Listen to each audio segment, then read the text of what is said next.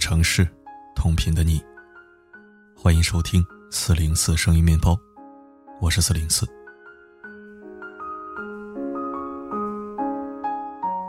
今天分享的这篇文章前半段可能不太适合睡前听，因为你可能会发现一个不一样的四零四。反正我没立过人设，所以也不怕人设崩塌。其实都是为了更好的呈现文章嘛。老是一本正经的，多没意思啊！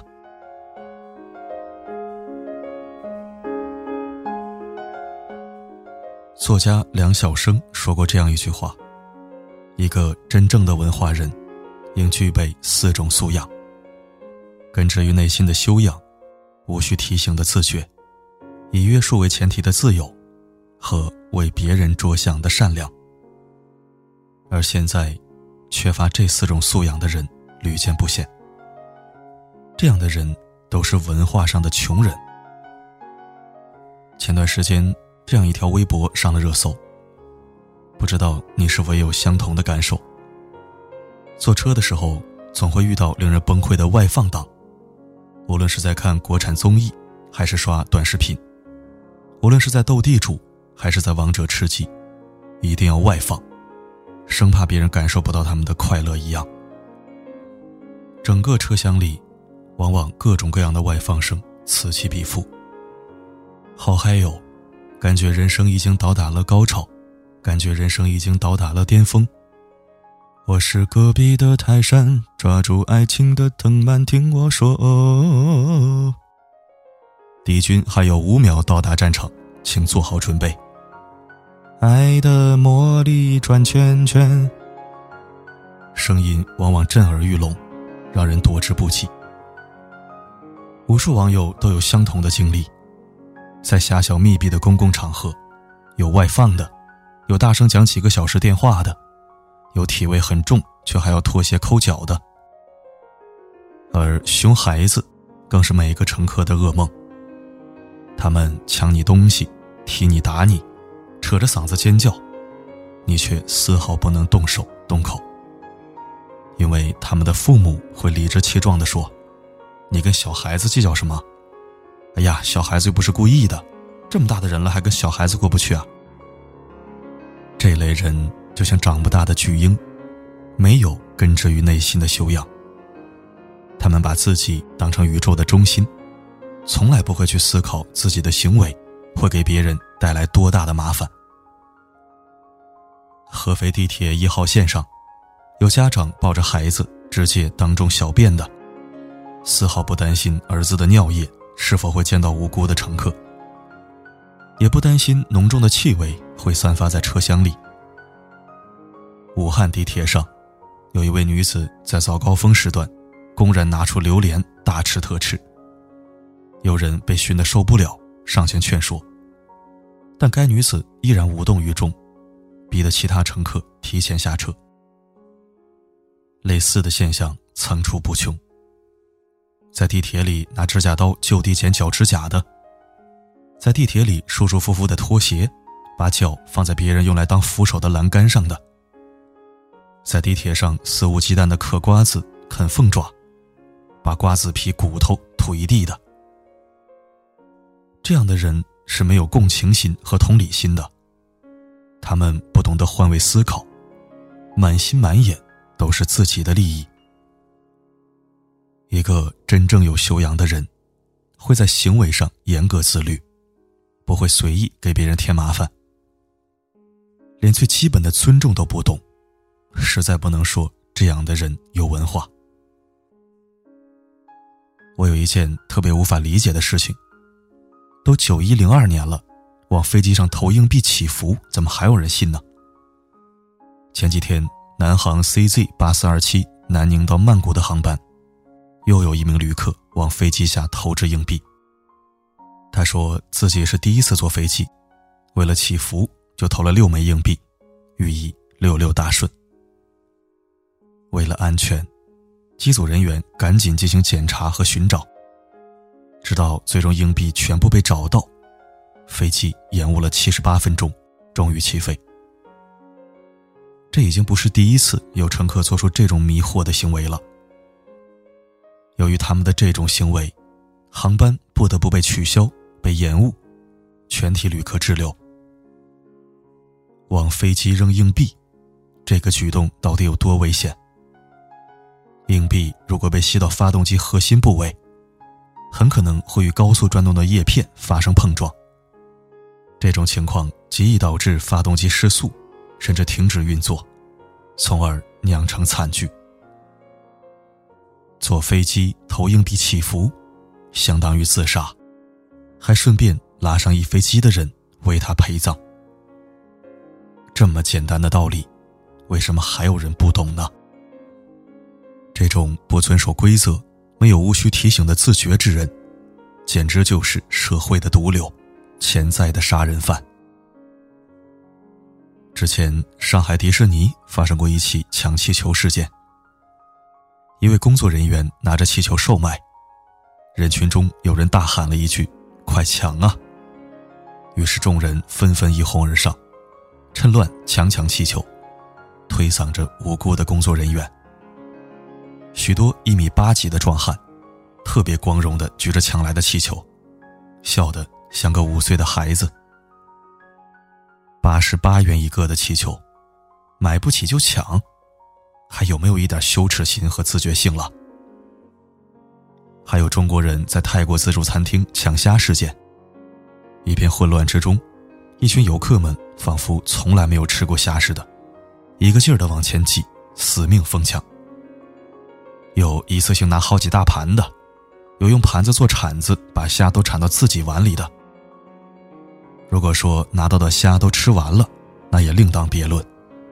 偏偏大部分都是拿了一桌子虾，吃了几口之后发现是冷的，不爱吃，于是全部浪费。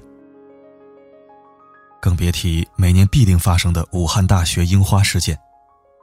有跨过护栏疯狂摇动樱花树干的，有拉扯树干爬到树上拍照的，还有在树干上刻字的。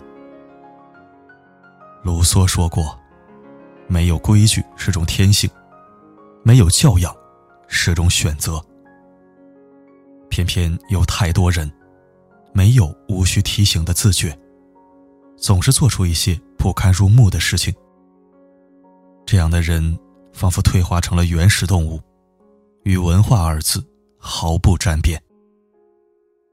知乎答主詹妮说过这样一件事：他的研究生舍友是一个很暖的女孩子。詹妮跟他在一起住了大半年，才知道他吸烟，还是有一次摘下耳机，无意当中听到洗手间里面咔的一声打火机声。他很少在公共场合抽烟，每次抽烟之前先打开排风扇，然后把烟头放在废弃的可乐瓶子里，最后还收拾一下厕所，再下楼扔个垃圾。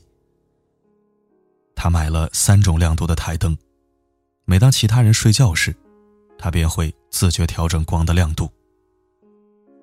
宿舍很小，洗手间水流声大，而他睡觉轻。每当詹妮起床，都会看到他悄悄插着耳机听相声，接着睡。有一次，詹妮生病，半夜咳嗽，半醒半睡之中，感觉到那个舍友在抱着他喂了一勺枇杷膏。他极爱猫，但詹妮很怕毛，他知道后从不在宿舍留猫，等得空了就带着火腿肠去院子里喂猫。这样的人。有着深入骨髓的教养。有些行为虽然是一个人的自由，但有教养的人却会担心，自己自由的行为会不会给别人带来不好的影响，于是便克制住了。而对比之下，那些放浪形骸、肆意给他人制造麻烦的人，实在是有够丑陋。前几天有人爆出。几位在日本的中国留学生，把房东的房子住成了垃圾堆。他们留下一个垃圾场，然后拍拍屁股走人。房间里臭气熏天，垃圾一地。厕所里更是无处下脚，令人触目惊心。究竟是怎样无耻的人，才会把别人的房子糟蹋成这个样子呢？这种情况屡见不鲜。微博上甚至有个话题：中国留学生退租后的公寓。比如说，在韩国租房的中国留学生，拖欠了上万元房租不说，他们甚至把原本干净舒适的家，变成生满蛆虫的垃圾堆。恶心的是，满卧室都是用过的避孕套和沾血的内裤。在多伦多租房的中国留学生，更是我行我素的在租来的房子里大搞破坏，让房东损失惨重。卢梭还说过：“人生而自由，却又无往不在枷锁之中。”我们都想要自由，可是我们的生活却到处是枷锁，我们也离不开枷锁。做一件事之前，麻烦先思考一下。自己的自由会不会给他人带来困扰？总是给他人添麻烦的人，其素质可见一斑。体恤他人，克己守礼，才是一个文化人最好的品质。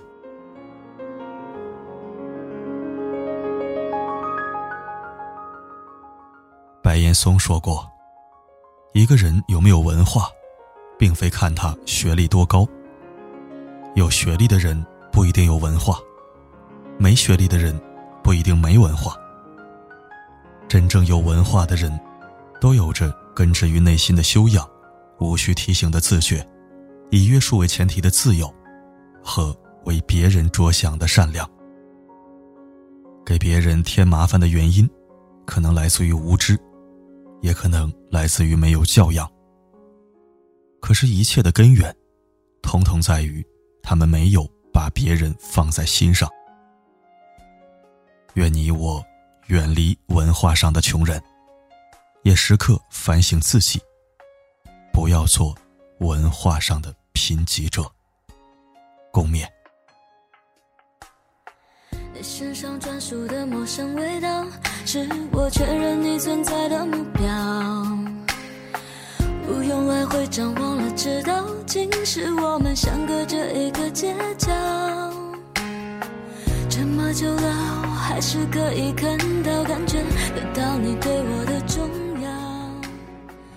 感谢收听，文章可以说相当温柔了，让我都不好意思说脏话了。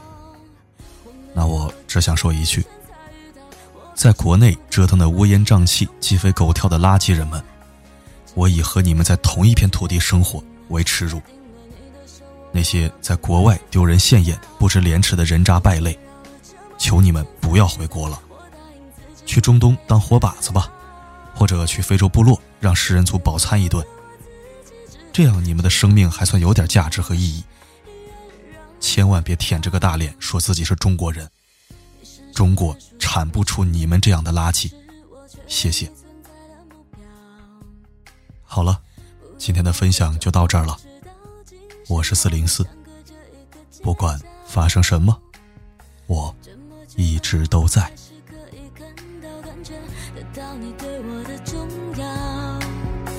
不会被天黑天亮打扰，你每一次的温柔我都想炫耀。我们绕了这么一圈才遇到我比谁都更明白你的重要。这么久了我就决定了决定了你的手。我